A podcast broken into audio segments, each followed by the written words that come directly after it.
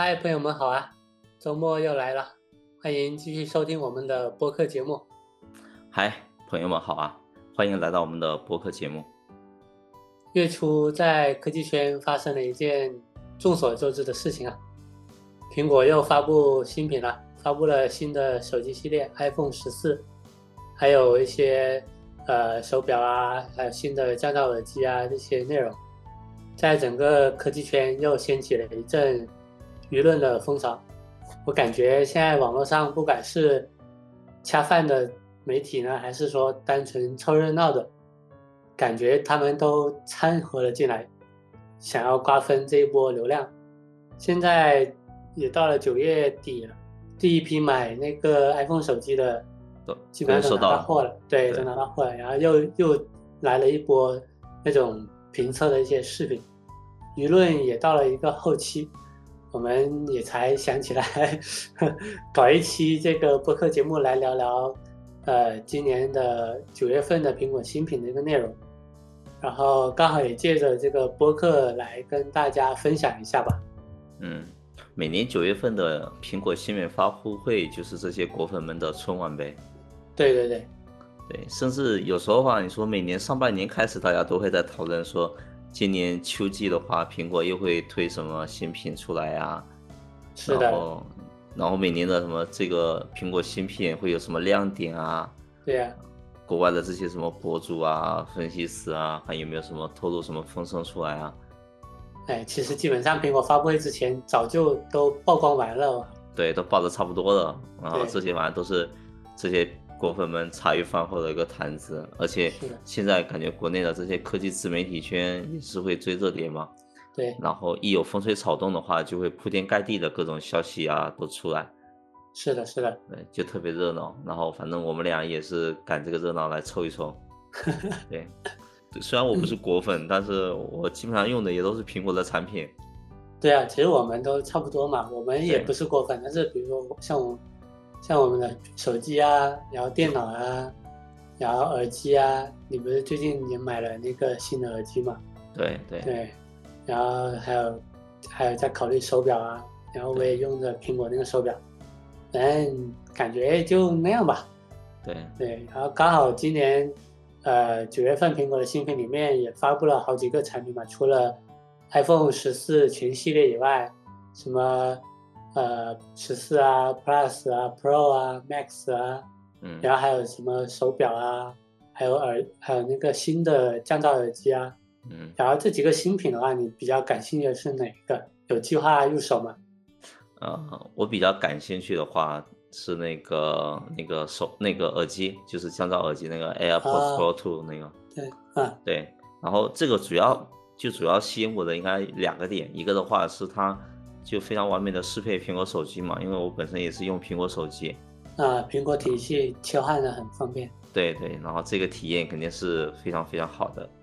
我原本我之前用的是那个 BOSS 的耳机，反正也是降噪耳机，然后每次接蓝牙就是特别痛苦，就不好接。对，就比较麻烦。比较麻烦，对，你要你还要你还要去去看蓝牙，还要去匹配什么的，就很麻烦。嗯。然后第二个的话是它这一期的话不是有。那个主动降噪嘛，而且听说这一代的降噪效果特别棒。对，据说比一代还有比较明显的提升。对，就是好像提提升了好几倍。那就有点夸张了，但是但是还是要看每个人吧，就是有的人他感知会明显一点。对，反正因为我经常就会在挤地铁的时候话都会用耳机，反正路上走的时候都会用耳机嘛。嗯。对，所以我觉得就这个这一点的来说的话，对我来说是刚需。啊，对，就基本上就会满足我日常通勤过程当中的这个需求了。对，就算你不开那个降噪，我用一代的时候，它也还单单带着，其实也还蛮蛮可以的。啊，对，也也还行是吧？对，其实，在如果你走路，它不是很建议你开降噪。哦，就比较危险。哦哦哦，就会感觉什么声音都听不到是吧？对，会比较弱。很弱，而且如果你还放着歌的话，那就听不完全听不到了。哦哦对。然后我那个我前几天反正也入手了嘛，然后现在，然后前两天看的话已经发货了，现在都已经对，现在都已经在路上了，估计过几天就收到了。那估计周一可能就收到了。对，可能可能吧，可能周一周二这样子就可以收到，反正国庆前就可以收到了。对，可以。到时候可以感受感受，可以对路上用起来。对，路上用起来。对，回头也可以跟你分享一下体验，看看跟我之前那个 BOSS 的 BOSS 耳机使用完之后话，这个有多大的一个差距。那肯定很明显，因为你的 BOSS 都好好几年了。好几年了啊，四五年了吧？嗯，对，而且还没降噪的那种。对，本来还想入手一个那个苹果 S 八的手表的啊，对，后面反正感觉摸了摸钱包，还是算了。哎呀，太惨了啊！主要还是感觉没什么亮点吸引到我吧，就感觉好像不是特别刚需。嗯，没有特别刚需，而且感觉用苹果手表的场景可能不是特别强吧。对我来说，我感觉不是特别强。对你来讲，我觉得如如果你要买苹果手表，无外乎就是。搞个健康健康监测，健康监测啊，运动监测啊，然后或者说就是看看时间啊。那像其他那个什么新的那个功能，车祸检测什么乱七八糟，我觉得就没有太大必要。嗯，然后反正之前感兴趣也是因为看着好像挺酷的。呃，主要是我建议你，如果 S 八其实相对 S S 七来讲，功能就提升了一个什么经期体温检测跟。没用，对我们跟那个车祸 检测，对呀，我觉得你还不如买 S 七更便宜啊。对我们来说反正没用是吧？是啊，你其实 S 七，我觉得如果你想买的话，买 S 七就可以了。哦哦哦！我改天看一下，再再再观望观望看一下，看看有没有有没有降价，就降的有的有的，有没有降的多一点？还还挺便宜的啊。对可以啊，然后那个你今年的这个新品来说的话，你最感你最感兴趣哪一个呀？有没有有没有考虑入手呢？其实今年我看下来，我唯一稍微有点点兴趣的也是那个耳机，但是我刚好我就有那个一代的那个 AirPods Pro 那个降噪耳机了，所以我觉得，呃，虽然说可能它有提升，但是我觉得。对于我来讲，一代也够用，够用，对，也还好，对，也也没有想说非要换的那种那种地步，然后用起来我觉得已经比较能满足我的一个需求了，所以我就没想着呃要买，然后就我本身也是就类似于苹果全全家桶嘛，什么手机啊用的还是那个呃十二 Pro Max 啊，它对于十四来讲。十四的话的升级，也就是，呃，多了那个高刷屏嘛，还有那个息屏显示嘛。对。但是我觉得用十二来讲，我感觉也还好，也能够接受，也没有说，对，也没有说很差距很大，非要换的那种。是的。对，而且现在性能也足足够，就用用的还蛮流畅，蛮顺畅的。那我手表的话，我就用的。我就用 S 七嘛，那 S 七我觉得，那它 S 八以及它那个更高级的那个 Ultra 手表，我觉得没啥没啥卵用。对我觉得 S 七就足足够了。然后，所以它今年发布的那个新品，对于我已有的来讲，没啥特别明显的提升，而且也也没啥钱，对，看看钱包也没啥钱去换它那个。新品，然后主主要是等它后面十月份还是十一月份看发布那个新的苹果电脑，看看有没有一些提升可以换一下。你还要考虑换个苹果电电脑呀？主要是刚，主要看一下吧，也也不一定，因为我如果要考虑到以后建模渲染的话，我可能升级一下。对，还不如想说升级一下，或者说考虑一下。P 呃 Windows 的那个显卡的台式机，可能显卡还会更好一点。这样。因为对，因为苹果的都是芯片，就没有什么，呃，就没有显卡就很很比较弱嘛。啊。那我现在我现在用惯的苹果电脑，我感觉用 Windows 电脑话就不习惯，然后。对，我也觉得，主要是我也考虑这一点，所以我一直在在纠结不习惯。等反正还是等后面有钱再看吧。你你要有钱，你想买啥不行。对你两台都买，对呀，两台都买，对啊，我都我都要，对对，不选择我都要，对啊，所以说现在就还是先观望吧。嗯，毕竟还没暂时还没有工作，没有没没有收入，然后就稳稳一手。他妈的股市又不行，哎，别提了，反正就暂时没有啥，没有什么入手计划就是了。啊，哎，那像今年来讲，其实苹果在九月份发布的这些新品嘛，我觉得，呃，可能网上都对于这些新品的一些创新点，感觉都褒贬不一。就比如，就比如说比较明显的就是那个什么，呃，灵动岛吗？对，灵动岛那个药丸屏嘛。啊，对，但是我觉得，因为你看安卓早就有这种各种各样的一些尝试了，对，各种屏幕，什么水滴屏啊，什么挖孔啊，对挖孔屏啊，乱七八糟的。那我觉得就是感觉今年苹果的一些创新稍微有点点乏力，嗯就是看你有没有，呃，对你来讲的话，你觉得今年苹果发布的这些新品里面有没有一些，呃，能够让你感觉亮眼的一些功能点，或者说它的一个呃使用场景？啊啊，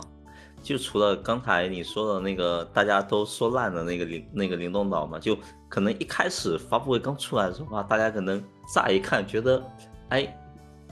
挺有新意的，呃，对，挺？新鲜的，对，有点意思。对，他会把那个一些各种各样的一些通知消息啊什么的话，就跟就跟那一块，就就就跟就跟那一块去做一个做一做一个联动，就感觉哎挺有趣的哦。但是后面慢慢慢慢的，哎没新意了。没新意。对，但是，呢，我我比较感兴趣的还是刚才你有聊到那个，就那个车祸检测那个，呃，对我觉得这个算是我觉得可能在这一代 iPhone 来说，相比之前来说是一个一个创新点吧。对，对但是对于对健康维护对对方面，对对手表也有嘛。对于一些安全方面的呀，就苹果嗯可能会更加去更加关注到，呃，可能在你手机使用体验之外的一些一些场景了。对，对，更加有一些人文关怀吧，我觉得。是的，是但，但现在它还它好像只在 Pro 跟 Pro 跟那个 Pro Max 里面会有吧，然后它会，我看了呃网上好像是说说，对，都是内置的有多个传感器，然后呢，当这个车祸发生的时候的话，就可以通过调用多个传感器进行监测，对，它是多方面检检测的。对，它等于能检测正面啊、侧面啊、追尾啊，甚至翻车啊。然后我看网上报道说，苹果都已经做了好像 N 多次的这个实验吧，嗯，对，然后它是对去做各种各样的实验去测试，然后才把这个功能给上上去。然那后那确实是肯定的。对，然然后它检测到等于车祸之后的话，就会去及时拨打急救电话嘛，急救热线。同时，这项功能还可以利用气压计来检测到车厢内部气压的变化。对，嗯然后麦麦克风的话，则能够识别车祸发生时候那个特有的巨大噪声嘛。然后一嗯旦发生车祸来说的话，其实对于我们个人的生命安全来说的话，那肯定是会有非常大的危险嘛。所以这所以在这个时候的话，我们如果人为的你不能去手动去进行求助的话，那么它等于手机能自己去做出一些反应。我觉得在这一点上就是很就是挺还还是挺挺吸引的，对而且就作用还是挺关键的吧。它会它会比如说它会给你一个时间，如果你自己没法去呃报警的话，那它会自动给你报警。对对对，因为有时候话，你比如说你车祸可能比较比较惨的时候哈，那么你可能人都动不了了，可能失去意识嗯了。那你这个时候啊，你根本就，然后四周可能没有人，嗯那么你这时候怎么办呢？如果是如果手机能给你自动去报警，然后打一些求救电话的话，那么可能，对吧？就是会可能会减少一些车祸造成的一些伤害啊。对，然后我看那个网上有一个国外的博主就做了一个实验，他就将那个手机绑在他的驾驶座位的，对，嗯。驾驶驾那个驾驶座位上，嗯。然后嗯同时他就遥控这个汽车进行测试，嗯。结果就是发生发现这个车这个车在发生车祸之后的话，那么这个手机确实它的车祸检测功能就是已经被激活了，并且在十秒钟之后就通知了这个紧急联系人。嗯。对，不过呢，我觉得它这个功能虽然好，但是还是希望说所有去用手机的这些人的话，就都没有用都没有用得上它的那一天吧。嗯对，这个是我觉得它可能在这一代 iPhone 来说的话，我觉得可能啊比较还比较有意思的一些点。然后其他的方面的话，我就关注的比较少，因为其他方面我感觉好像跟网跟跟跟之前几代好像变化不是特别大吧？哎，变化不大，对。嗯哎，对，像我刚我刚刚想问那个，它这个车祸检测这个嘛，他嗯通知了联系人，他十秒之后他通知就是你设置了紧急联系人嘛，嗯嗯，对，他是直接发短信吗？还是打电话？打电话吧，因为我因为我刚刚想到一个吧一个场景，如果他是如果他通知你设置紧急联系人，那紧急联系人没带手机咋办？忘了看咋办？那如果他是也一并通知了幺二零幺二零，我不知道他的那个应答系统是怎么样的。它是不是可能会有几个备选项什么的，应该都有吧？包括可能有有有，他是之前我有看看过他那个 SOS 的一个通知嘛，对，他也都有通知幺幺零幺零对他可能已经编辑好的一些一些一些话术的内容了。对对，已经内容话术可能编辑好了，然后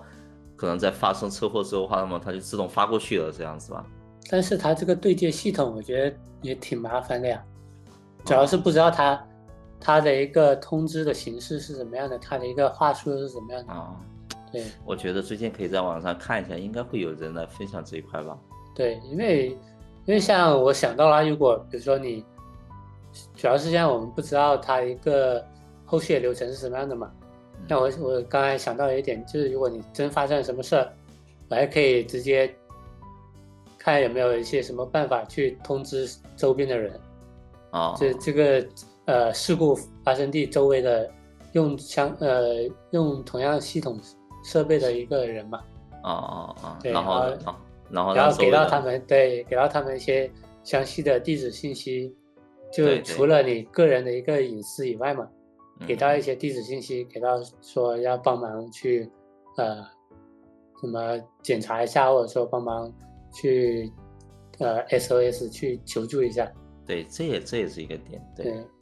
主要是也不知道他前面的一个场景是怎么样的。对对这个具体可以回头看一下网上对，我，觉得可以看看深稍微深挖一点点。对对，了解看看看看看它具体是咋弄的。我觉得应该会有一些，比如说像一些编辑好的一些语音啊，或者是一些文字什么的，包括把你车祸的个车祸的等于时间啊、地点啊什么之类的，应该都可以上报吧？是的，应该，对，应该应该都会上报过去的。嗯。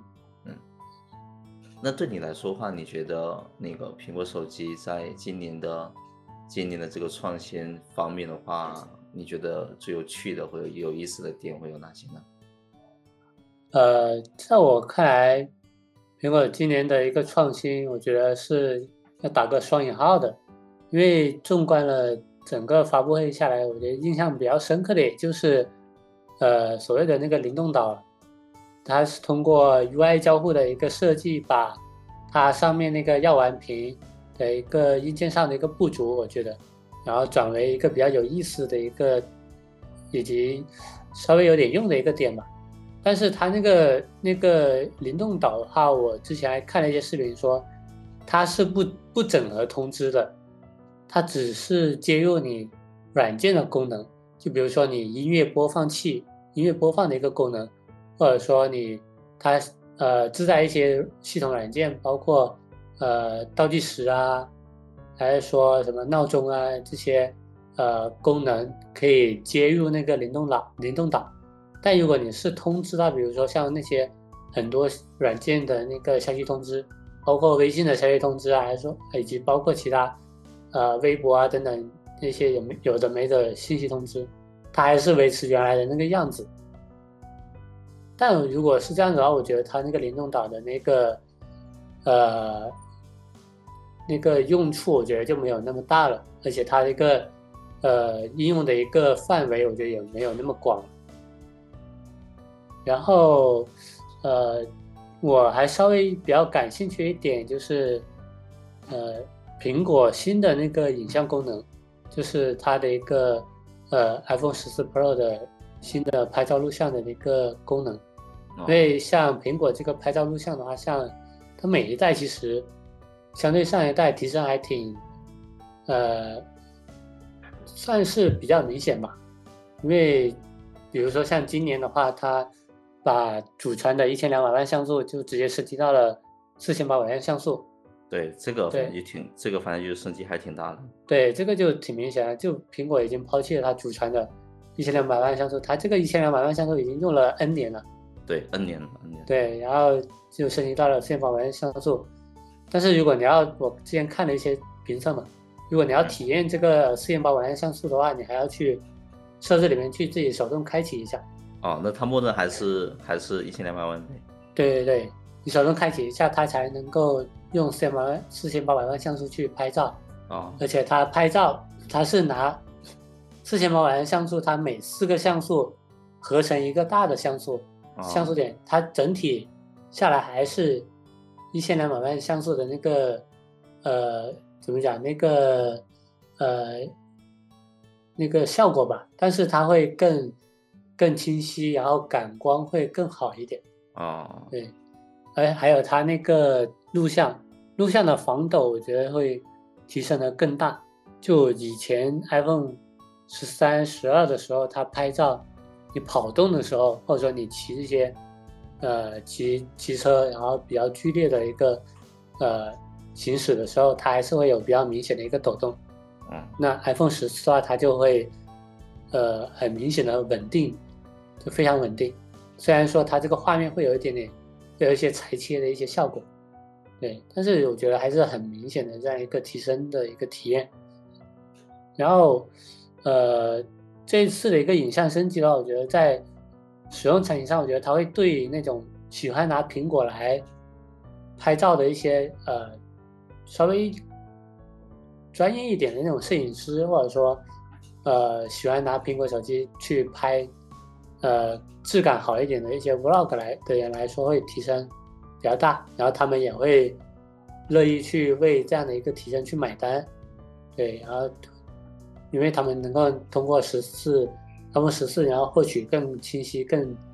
呃细节丰富的一些照片跟视频嘛，然后如果，但是对于呃一般的人来说，我觉得意义就没有那么大了。对因为，像我们一般人来讲，不外乎就是偶尔拍拍一些呃呃生活上的一些照片，然后记录一下生活嘛，对对。或者说拍拍一些简单的视频，然后也没有那么多的一个要求，呃，非要拍的有多精致多精美，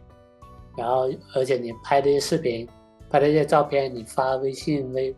朋友圈、发微博啊，它也都被那个平台软件给压缩，然后呃，别人看起来也就没有看到那么多的一个呃细节，反而你用新的那个呃 iPhone 十四它那个四千八百万像素，如果我们拍的照照片出来的话，它会占用更多的一个储存空间。它嗯原来比如说原来你呃二三十兆的照片，你用十四四千八百万像素拍出来就会变成八九十兆，就占用你非常大的空间，然后你会感觉你手机的空间越来越不够用，然后你要开启开通更高的一个 iCloud 的那个云储存，然后苹果继续稳稳的赚你的钱，然后而且我们用手机更多还是像现在更多还是那种什么扫码啊，然后给你给别人看你的健康码啊，对。然后对，然后如果你是在地铁上人多的时候，可能他手机还一样，信号还是很烂，又不是很灵，扫码都都给你卡住了，那你相机再好又有啥用？我觉得，哎，就苹果今年的一个创新点，其实也我感觉也不算是什么，不算叫做创新了，它应该只是说，呃，在某些功能、系统功能上的一些补足，或者说比较明显的一个提升而已。是是哎这样子。对，哎，那现在，哎，我感觉现在每次发布会结束之后，一方面有人又又在各种就果粉果吹，要就在吹苹果做哪些方面的一些创新，然后哪些方面有比较大的一个提升。但是我觉得对于呃真正消费者而言，普通用户而言，我觉得可能还是感知就越来越越弱。那比如说作为消费者来说，你觉得苹果还还有哪些需要改进的一个地方？或者说，比如如果你又是站在苹果公司的一个角度的话，你要做哪些方面的一个平衡跟取舍嘞？啊，我觉得我们就，我觉得我这边就从一个角度来切吧，我们就只聊手机这一块吧。然后，啊对对，只要手机这一块，我觉得从消费者这个角度，就从我个人这个角度来看的话，我觉得可能苹果在手机这一块有几个地方需要去改进吧。第一个的话就是现在苹果手机的充电速度还是比安卓来说还是慢的。啊，那那太慢了。对，我觉得相对于很多使用苹果的用户来讲的话，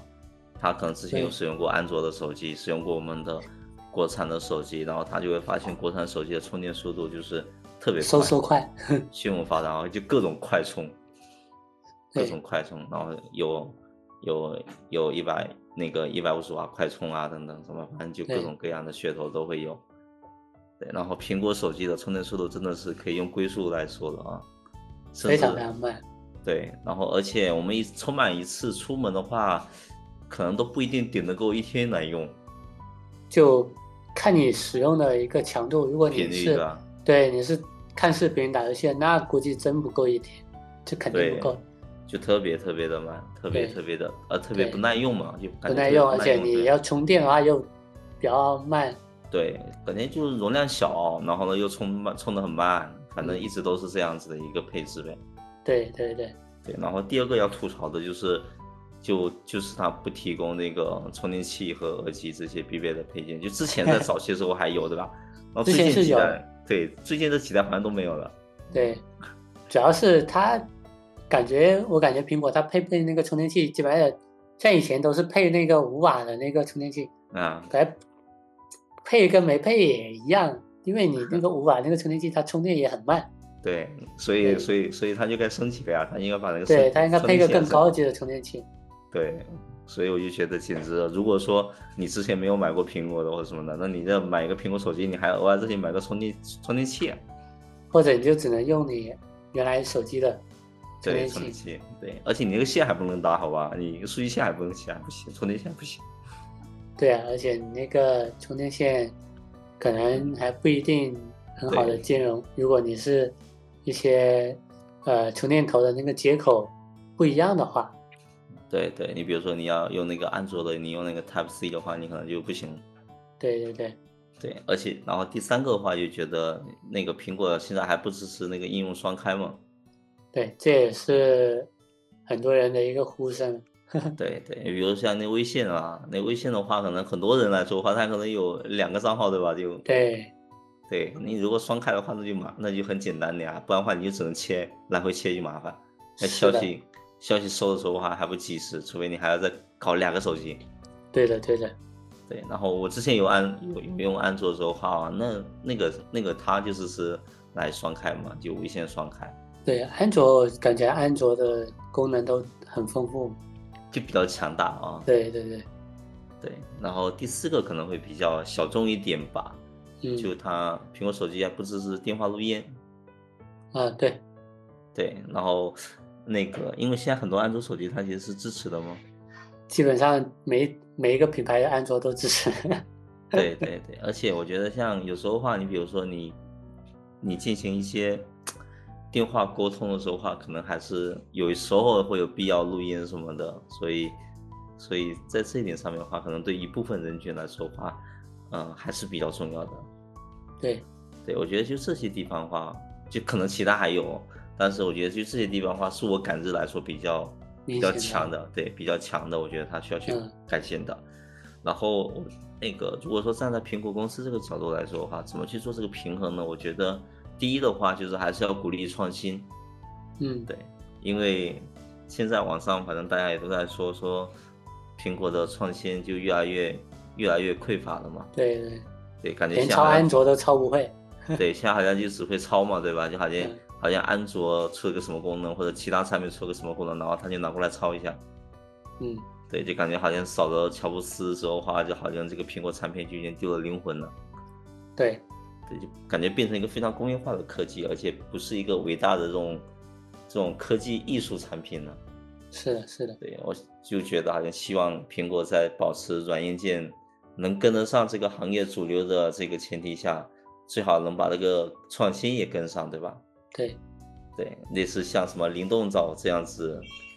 偏抖机灵一点的功能哦，就感觉好像看起来好像还挺屌的，但好像实际来说用途不是很大。对，没什么卵用，而且你还要各家软件厂商去适配。对，这各大各大各大 app 的话，就感觉我操，我还要我还我还要我要再适配一下。对，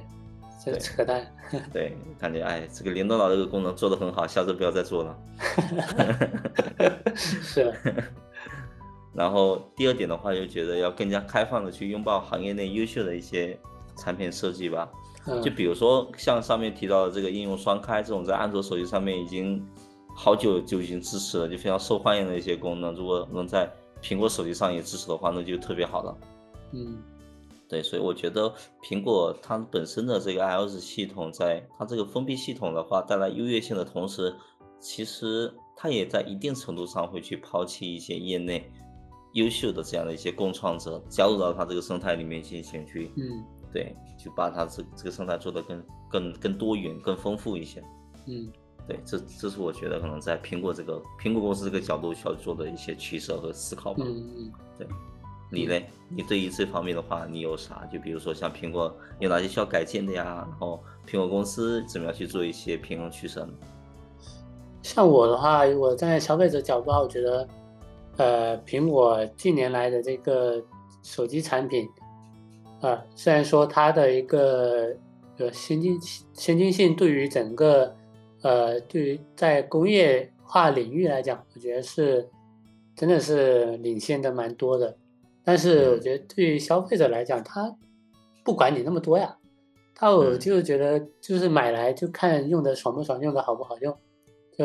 就有没有那么多意思而已。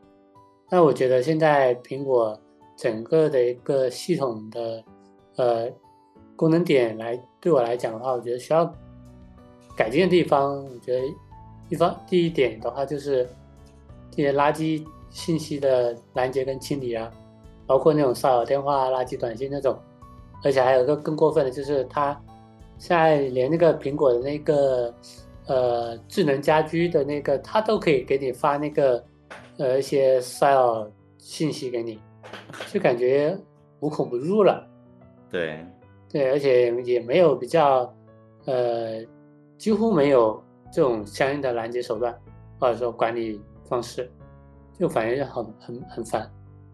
然后第二点的话就是系统自己的一个呃软件管理的功能吧，因为像 苹果手机的软件管理，你要么就是用系统设置里面比较麻烦的那个呃软件管理功能，然后要么就是可能你就找个第三方的，然后去用一下，第三方的可能呃会感觉上会有点点不靠谱吧，然后可能会采采集你的一些各种隐私信息什么的，那是苹果自己的又做的不好。嗯，就下了像我们做产品的可能会经常下一些应用来稍微研究一下嘛，对啊，那下了很多，我手机上也有很多，但是下了之后又一时半会儿又忘了删除，然后越积越多，越积越多，有时候你都忘了这个这个软件是干嘛的，然后想卸了吧，又感觉似乎还有点点用，那不卸吧，你又不知道，啊、留着要具体要用来干嘛，就没有一个比较好用的软件管理这样一个功能。嗯。啊，第三个的话就是一些呃设置吧，就是比如说你在用一些相机啊，或者说用呃用一些其他功能的时候，软件的时候，它的一个呃如果遇到一些什么问题，你想要跑去看一下设置，那你要反正就是要操作很多步，你要先退出应用或者干嘛，然后再去找设置呃这个入口。然后再点进去再找对应的设置菜单，然后它这个设置菜单也呃也没有很清晰说告诉你它每一项你设置的一个代表的什么意思，你在里面能够解决什么样的一些问题。反正我觉得还是要有比较清晰的一个呃描述，或者说能够让人去更容易感知到我这个设置是干嘛的。对，然后第四个呢，我觉得就是信号问题了，比较老生常谈吧。然后而且更搞笑的是，以前我去苹果，呃，苹果那个商店线下店，然后去跟他们反馈信号的一些问题的时候，然后他们说可能是什么，呃，什么软件基站的什么什么问题啊，反正就不是苹果手机的问题。你看，然后他们还说什么？你看国外的都没有什么人反馈他。呃，苹果手机有什么信号上的一些问题？你看，就是 就是就是就不是手机上的问题，我就觉得很扯。就你失多，对，就是你自己的问题。然后我觉得这个信号问题确实反正很明显，只要你是上下班的那个地铁高峰期嘛，只要你地铁外面一进去涉及到一些场景切换，它信号的搜索获取就非常慢，所以有时候你就需要你频繁的去呃。开启或关闭那个飞行模式，才能够获取到比较好的一个信号。对，就很就很扯。当然这些，哎，这些怎么说呢？你要要解决这个问题，我觉得 站在苹果公司的一个角度来看的话，因为苹果公司的一个视角，它是一个全球的一个视角，它又不是说像我们个人个体或者说。整个就中国区域的一个视角去，呃，去进行呃系统软硬件上的一个升级或者说迭代。那我觉得主要一方面还是说整个苹果公司现在的话，这像你说的少了乔布斯之后，是缺了一个灵魂人物，然后就没少了一个呃，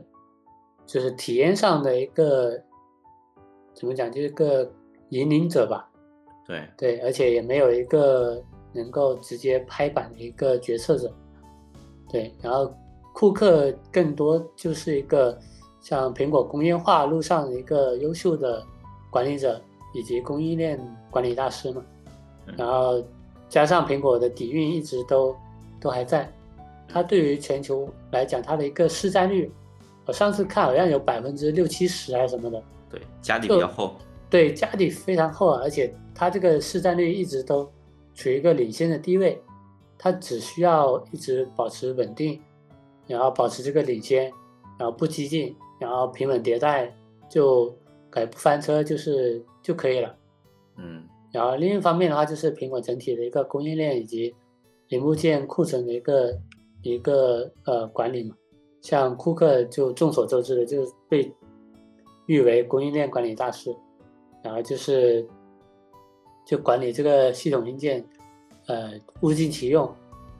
然后他也不会管你什么，呃，我要在屏幕上要做做得多激进，比如说我就直接，呃，不不像安卓之前有那种什么，呃，升降式摄像头摄像头，然后就加上屏屏下指纹识别。整个屏幕它就会直接变成一整个完整的屏幕了，那苹果它就不不想给你这么搞，就不搞得那么激进，反正我就慢慢来，就刘海屏我都能用个好几年，那绕完屏我就再用几年，对我就觉得苹果现在就越来越处于一个呃比较稳定的一个呃比较沉稳的一个选手，它不像安卓那种那么激进，因为因为国内的安卓竞争实在太激烈了嘛。对啊，苹果它这么多的一个市占率，我慢慢吃慢慢耗，它能够吃上个五六年这样的一个感觉。对，那像更像它那个系统软件就更不用说了，那可能它就对于全球来讲，像你你的，比如你中国区那些呃垃圾短信或者说垃圾信息，可能你会有其他一些第三方软件能够去处理，那我就不。那我就不去主动去解决这方面的一个问题了，反正你已经有可以先应付的一个措施，那我也就先不浪费什么资源在这方面去搞一个呃搞一个可能搞出来你也觉得没有那么好用的一个功能出来。对我觉得他可能会更考虑的去把这些呃软硬件的一些设计，或者说呃或者说这些产品的一些资源，会投入到他觉得更值得投入的一个地方。对我觉得整体的一个策略的话，可可能更偏向于，比如说呃像它软件系统啊以稳定为主嘛，然后是对硬件的性能的话，就是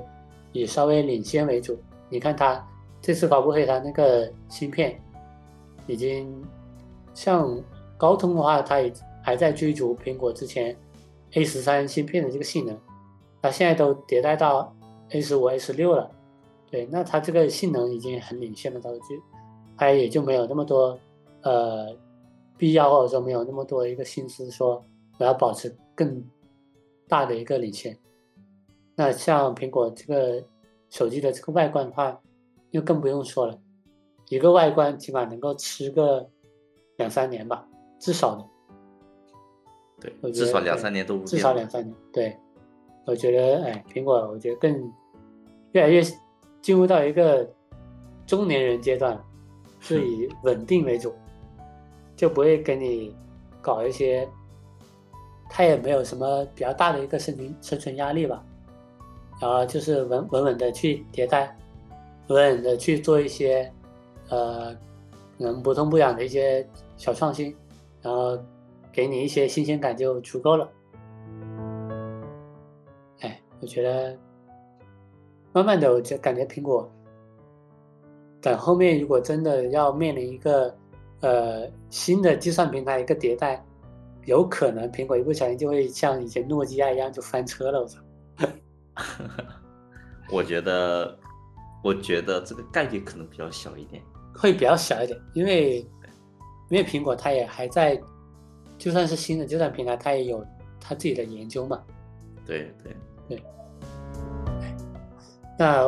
我们再看一下，就是像我们国内的跟苹果感觉比较像，的就是微信嘛，嗯，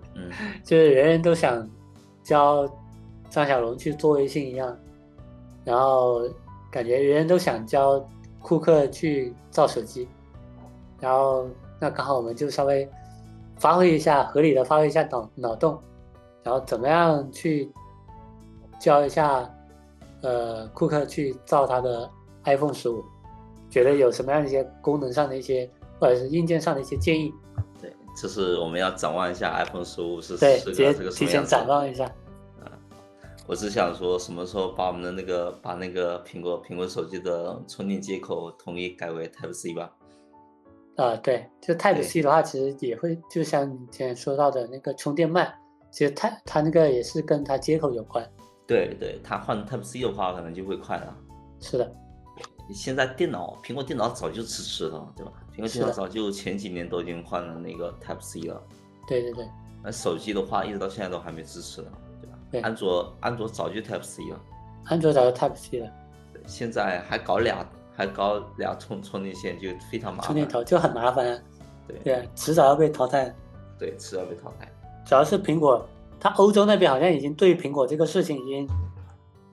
发起仲裁了。我感觉应该最快是明明年的手机，最晚的话就是十六了，啊就感觉我猜可能，就会用。对我猜可能是一两年应该就会解决这个问题吧。对对对，这是我觉得 iPhone 十五可以来极大提升的一个地方吧，看看 iPhone 十五能不能解决这个问题。对，我觉得也是非常有必要的。你呢？像我的话，我就首先从呃几个方面嘛，一个是硬件嘛，然后我觉得它一个是摄像头上的一个呃一个能力的提升嘛，和像现在苹果不都是三摄嘛，嗯然后安卓的话基本上整个四摄四摄都都快要不呃不够竞争了，可能都赶要搞上五摄了，我操！我感觉像苹果现在它一个呃，像什么长焦啊，然后还有它一个视频拍摄啊，然后三摄感觉也比较稳定了。那再增加四摄的话，我觉得像像那个呃短距离的一个拍摄、近景拍摄，我觉得还可以再提升一下。然后外观部分的话，我觉得呃像这种直角边框的这个呃外观，我觉得可能到后面它摄像头能够做平的话，那估计也有可能会换回那种圆润的那个外观，然后再继续就跟之前 iPhone 八那种一样，啊啊，就继续再吃几年老本。然后另外的话，我觉得开一些脑洞的话，就是它边框，我觉得可以再搞一个那种触摸条，就命名为灵动条。就你，比如像你单手握持的时候，像你大拇指的那个区域，或者说你食指的那个区域，它比还是可以灵活的去，呃，去上下的去触摸滑动的嘛。啊，那也可以去在这一个上面去动一点心思，然后加上一个灵动条这样一个功能，可以当成那种触摸板，啊啊，对，然后去上下滑动屏幕啊之类的。可以可以，灵动条，然后还有像你说的那个 Type C 加快充嘛，啊。就是我感觉也是众望所归的一个一个功能更新。对对，我觉得这个 Type C 那个应该是众望所归的。对，那第二第二方个点的话，我觉得就是在软件层面给做一些提升。像现在不是已经有灵动岛了嘛，它是给你一些系统软件的功能去做一个停留、贮存。那你还不如干脆整个屏幕也灵动起来，搞一些各种常应用文件啊、发送文件发送啊都悬浮起来，可以抄一抄，抄一抄以前老罗的那个一步跟大爆炸，或者说你可以抄一抄华为现在的那个悬浮悬浮呃文件或者说应用悬浮嘛，啊，对，就方便文件的方便软件的切换，方便各种文件在各个软件里面去发送嘛，啊，拖拽什么乱七八糟的。联动屏吗？对，联动屏。然后另外再开个脑洞，就是你不是信号有问题嘛？你给我来个信号检测嘛？嗯你信号不哪里，反正像我觉得信号不行，那你告诉我哪里可以，你让我自己去找，我自己去信号行的地方去用这个手机。啊然后第三点的话也算是开脑洞吧，就是在算法上，那车祸检测都有了，你还不如再来个碰瓷检测。嗯这个可能比较难。对，比较难，就是可能你要摄像头，或者说摄像头加上一些神经或者 AI 算法，然后去啊拍摄你拍照拍到，你才能够去检测到。那那说到拍照的话，那可能你就加上一些，比如说像安卓手机现在都可以拍月亮了，拍星星了，那苹果怎么着也可以来一个拍月亮、拍星星、拍太阳黑子吧，不得不得全部都来一套。然后还有什么前置美颜的那个算法，安卓现在都出神入化了，那苹果怎么着你都可以，除了更自然、更美观，我觉得你还可以 AI 女装一下，可以给人家那些一些主播去直播的时候，直接换起摄像头就可以 AI AI 女装，一键变装，牛逼！对，直接男变女，女变男。我觉得他妈这个这个脑洞要是搞一搞，我觉得这这不比那个灵动岛有噱头多了。我怕我怕到时候的话，可能 iPhone 会被人批。对 对对，哎，扯了这么多，我觉得明年苹果大概率还是以稳健为主，可能跟今年差不多。差不多，嗯，就就是一些功能上的一些提升，我觉得没有什么比较比较刺激的一些功能了。哎，你还有什么要补充的没？我最近已经没有什么其他要补充的，我觉得我们已经聊的还比较细了。大家的希望都是希望苹果能够更给力一点。对对，给我们给我们打造更加优秀的科技产品。对呀、全世界都指望它。对，全世界都指望它们，都盯着它们。对，行呗，那我们这期的播客就先聊到这儿，我们下期再聊，拜拜。我们下期再见喽，拜拜。